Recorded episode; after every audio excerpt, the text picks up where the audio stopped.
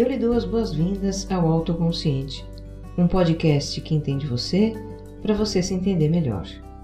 Sou Regina Gianetti, criadora do programa de autogerenciamento Você Mais Centrado, para a gente ter mais foco, bem-estar e paz com a gente mesma. Eu faço este programa para compartilhar reflexões e ações para uma vida com mais autoconsciência. A minha intenção é que ao terminar um episódio você se sinta melhor do que quando começou. Para você entender o porquê de ser autoconsciente no mundo de hoje, com essa vida louca que a gente leva, eu te convido a escutar o episódio zero em que eu apresento o propósito do podcast. E o Autoconsciente agora tem o seu próprio site na internet você pode deixar seus comentários, interagir comigo e ter acesso a referências de livros, filmes, textos e outros conteúdos que eu cito nos episódios. Me faz uma visita www.autoconscientepodcast.com.br. E se você gostar do que vai ouvir aqui, compartilhe com os amigos nas redes sociais. Vamos espalhar o autoconsciente por aí. Episódio 21 Você não tem que ser perfeito.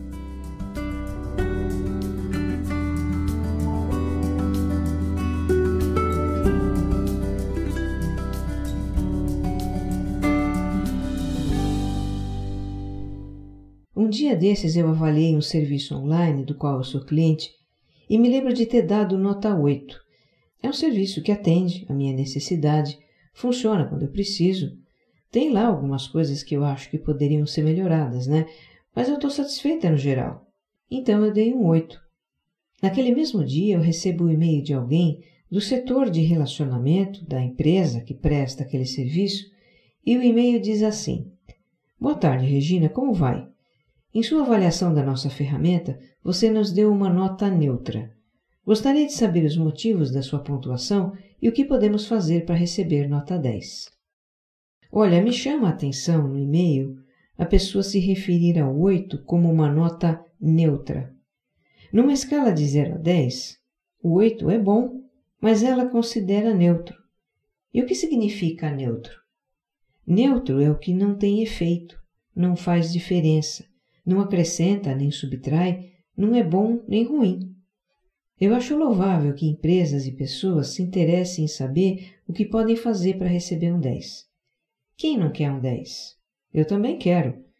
Mas a forma como a pessoa se refere à avaliação e o tom que ela usa dá a impressão que ela não reconhece a nota 8 como significativa, uma nota do tipo: Ei, você está no caminho certo. Eu fico aqui imaginando se ela não torceu o nariz quando viu oito, e de repente me vem na cabeça a cena do estudante nerd que vai com a prova até a mesa do professor e questiona: Por que você me deu só oito? Para mim, essa situação é um bom começo para nossa conversa sobre a expectativa de sermos perfeitos. Estou exagerando que existe isso em nós? Bom, se você está aqui me ouvindo, é porque o tema Você não tem que ser perfeito faz sentido para você. No fundo, no fundo, você reconhece que nós temos um certo perfeccionismo, não é? E temos mesmo. A gente pode até dizer que errar é humano, que ninguém é perfeito, que o ótimo é inimigo do bom e etc e tal. Mas isso é só da boca para fora, viu? No nosso íntimo, não é tão simples lidar com os nossos erros, fracassos, fraquezas, limitações, insuficiências, aspectos negativos. E por quê? Porque tudo isso nos expõe a situações dolorosas que nós queremos a todo custo evitar. Situações como receber críticas, ser desaprovados, repreendidos, rejeitados, nos sentir em desvantagem, inferiorizados ou simplesmente não atender às nossas próprias expectativas. A melhor maneira de a gente se manter bem longe dessas situações indesejáveis é fazer tudo certo, ter alto desempenho, ser vencedor, o cara, ser, desculpa a expressão, ser foda. Porque assim estamos a salvo da crítica, da rejeição, desaprovação, do sentimento de inferioridade, da decepção conosco mesmos, de tudo aquilo que a gente não quer. E o que é melhor? Ser foda traz tudo que a gente quer. Admiração, aprovação, reconhecimento, sucesso, autoestima elevada, recompensa, etc, etc. Não é à toa que a gente alimente a expectativa de ser perfeitos, impecáveis, inatacáveis, não é? E ainda mais hoje, com toda a ênfase que a sociedade dá para a visibilidade, a popularidade e a competitividade. A expectativa de perfeição ficou ainda mais em evidência. Porque se eu não for foda, eu fico para trás. Eu não me destaco nas timelines da vida. Eu não sobrevivo na selva do mundo pós-globalizado. Como diz a americana Christine Neff, que é doutora em desenvolvimento humano pela Universidade de Austin, todos nós estamos buscando nos sentir especiais, no mínimo estar acima da média. Precisamos ser inteligentes e atléticos e elegantes e interessantes e bem-sucedidos e sexys e espiritualizados também. Está fazendo sentido? Olha, é da natureza do ser humano evitar o sofrimento e buscar a felicidade. Eu já falei disso algumas vezes aqui, né? Essas são as motivações básicas do nosso comportamento. É o que nos move nessa vida. É legítimo e necessário querer ter êxitos, conquistas e satisfação conosco mesmos. Porém, a expectativa de ser perfeitos ou de ter que fazer tudo perfeito não traz felicidade. Na verdade, traz mais é sofrimento. Se eu determino que eu tenho que receber um 10, Receber um oito é ruim. Oito não é dez. Então eu me frustro. Eu não me felicito pelo meu oito. Eu não reconheço que já conquistei um oito. Tudo que eu vejo é que eu não recebi um dez. E eu me coloco no lugar de insuficiência, e isso me faz sofrer. Tem vários estudos que relacionam a alta exigência por desempenho com a ansiedade e o estresse, e em casos mais extremos, ao surgimento de transtornos psicológicos. Uma reportagem da revista Veja, de junho de 2018, fala de pesquisas que mostram como isso está afetando as novas gerações de estudantes e profissionais e traça o perfil da pessoa perfeccionista. Se você quiser saber mais, tem um link para a matéria no site do podcast, viu? A expectativa de perfeição pode estar por trás de problemas que parecem não ter nada a ver, como nesse caso que eu vou te contar. É o caso de uma aluna, que eu vou chamar de Ana. Ela entrou em contato comigo por causa de uma grande dificuldade para se concentrar. A Ana é profissional do meio acadêmico, pesquisadora, professora, alguém que precisa ler e escrever muito. Ler um texto com atenção estava impossível. A todo instante ela se distraía e tinha que recomeçar. Escrever, então, era ainda mais complicado. Era difícil organizar as ideias. A Ana tinha ouvido dizer que praticar meditação ajuda a ter mais foco. Então ela baixou um aplicativo para o celular e experimentou praticar mindfulness, mas foi frustrante.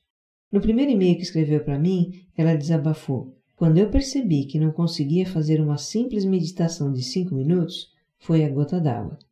Ela acabou entrando para o programa de autogerenciamento que eu facilito e então entendeu o que se passava com ela. E era o seguinte: o que atrapalhava sua concentração era preocupação em fazer um trabalho perfeito. Quando executava uma tarefa, a Ana tinha uma avalanche de pensamentos sobre como ela iria fazer e como deveria fazer e se teria um jeito melhor de fazer e etc, etc. Esses pensamentos tiravam a concentração da tarefa. E quanto mais dificuldade ela tinha para se concentrar, mais agitada e preocupada ela ficava por não estar conseguindo fazer o trabalho.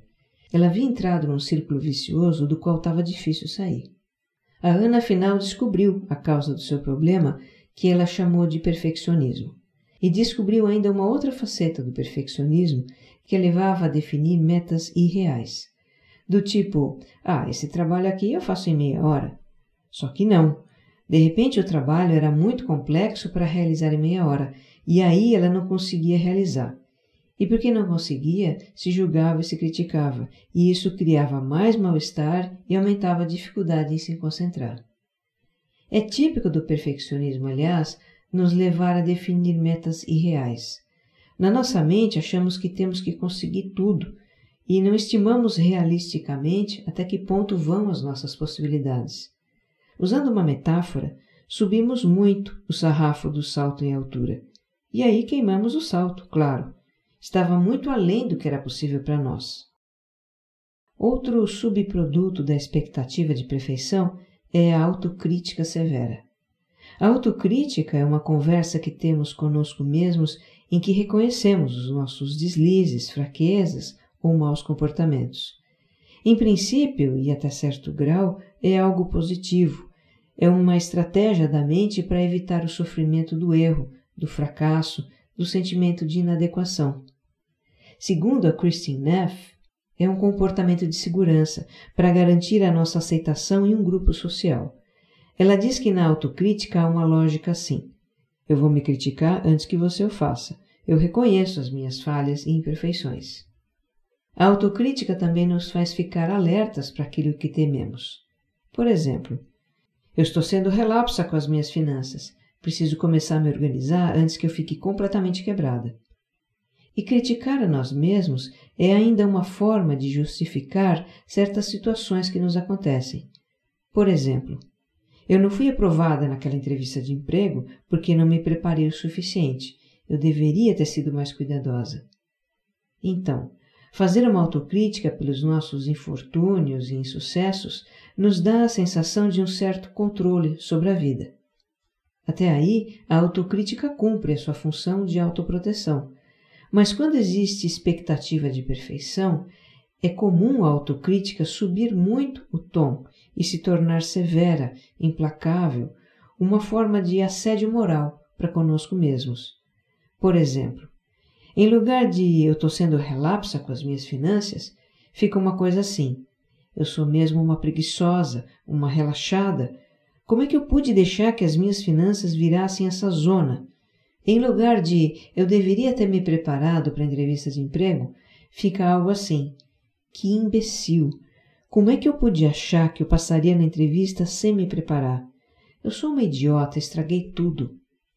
Pois é, na intimidade dos nossos pensamentos, podemos dizer palavras duras a nós mesmos e nem sempre percebemos o quanto estamos pegando pesado conosco em parte porque a conversa da autocrítica se passa no nosso interior. Ninguém pode ouvir e dizer: Ei, você está sendo cruel com você. E em parte porque a autocrítica é aprendida com a educação que a maioria de nós recebeu e acreditamos que ela funciona como uma forma de nos mobilizar, de nos fazer agir para evitar uma situação indesejável. Só que quando a autocrítica se torna muito dura, ela não motiva, o que acontece é bem o contrário. Ela sabota a confiança na gente mesma. A Christine Neff diz o seguinte: a autocrítica tende a minar a crença na autoeficácia. Por esse motivo, pode prejudicar a nossa capacidade de fazer o nosso melhor. Colocando-nos para baixo constantemente, leva-nos a perder a fé em nós mesmos. Foi o que aconteceu num caso que eu acompanhei de perto de uma pessoa muito competente, que sabia tudo e mais um pouco do trabalho dela. Ela vinha fazendo uma carreira brilhante de mais de 10 anos na mesma organização. Tinha começado de baixo e já era gerente de operações. Aí teve uma mudança na estrutura da instituição e ela passou a se reportar para o novo diretor. E esse diretor tinha um ritmo mais acelerado que o anterior. Ele deu uns feedbacks para a gerente que gostaria que ela tivesse mais iniciativa e ações mais rápidas, e ela entrou num processo de achar que não era competente, que não estava à altura. E aí uma forte autocrítica começou a dominar a mente dela. De repente, a carreira brilhante, o profundo conhecimento da organização, as suas muitas competências como profissional, nada disso tinha valor. Ela havia perdido a confiança nela mesma. Pois é, a expectativa de perfeição chega a produzir tudo isso dificuldade para se concentrar, ansiedade, frustração, descontentamento conosco mesmos, perda de autoconfiança. Não merecemos isso, né? Bom, eu também vivo nesse mundo competitivo e reconheço que essa ideia também está em mim e que eu preciso trabalhar para baixar a minha autoexigência, para ter mais aceitação da minha humanidade, dos meus erros, limitações e imperfeições. Eu nunca esqueço da minha primeira lição nessa matéria, muitos anos atrás. Na época, eu ouvia música clássica o dia inteiro e estava apaixonada pelo som do violino. Eu tinha um coach e comentei com ele quanto o violino mexia comigo. E aí ele me fez uma provocação. E se você aprendesse a tocar um instrumento? Topei na hora a ideia. Eu já me via arrasando no violino, tocando umas músicas de que eu gostava muito. Pois sim, O violino não é um instrumento fácil. Para você ter uma ideia, a primeira aula foi só sobre como pegar no instrumento. A segunda, como pegar no arco. Eu desafinava muito e precisava ser corrigida a todo instante. Era uma situação meio desconfortável no começo, eu me sentir tão incompetente para fazer aquilo. Mas era parte do aprendizado e eu queria muito aprender.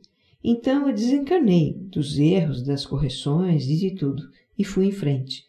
A cada dia eu tocava um pouquinho melhor, ou talvez um pouquinho menos pior.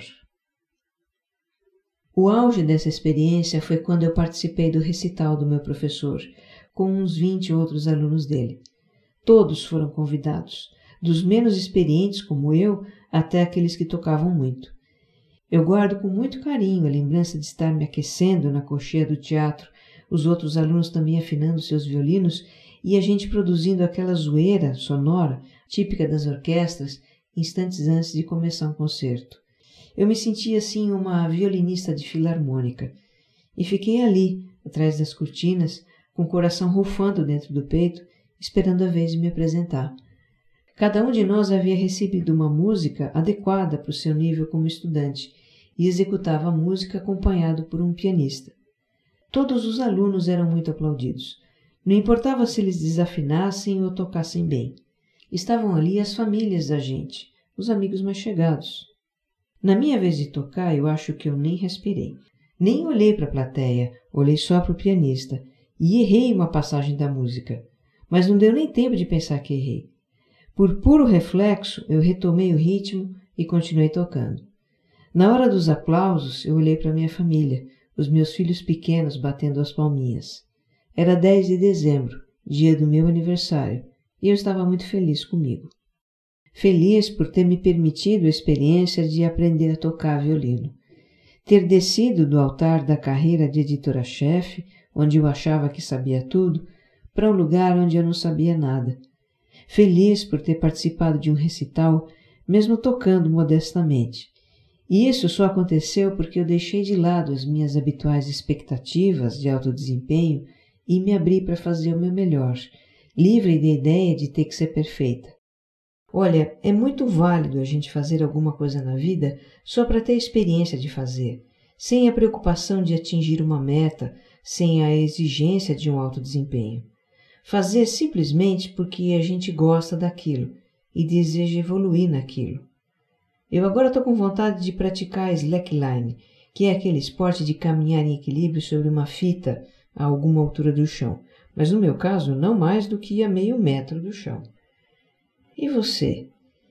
E se você fizesse algo pela experiência de fazer? O que seria?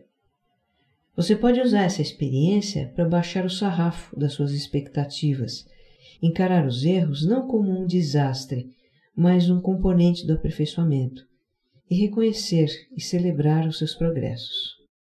É claro que no trabalho ou nos estudos nós precisamos ter um certo nível de desempenho e atingir metas. Mas nem por isso temos que ser perfeitos. Essa ideia é muito contraproducente, pelos motivos que a gente já discutiu bastante aqui. Em vez da perfeição, vamos buscar a excelência. Um dos significados de excelente é aquele que se excede.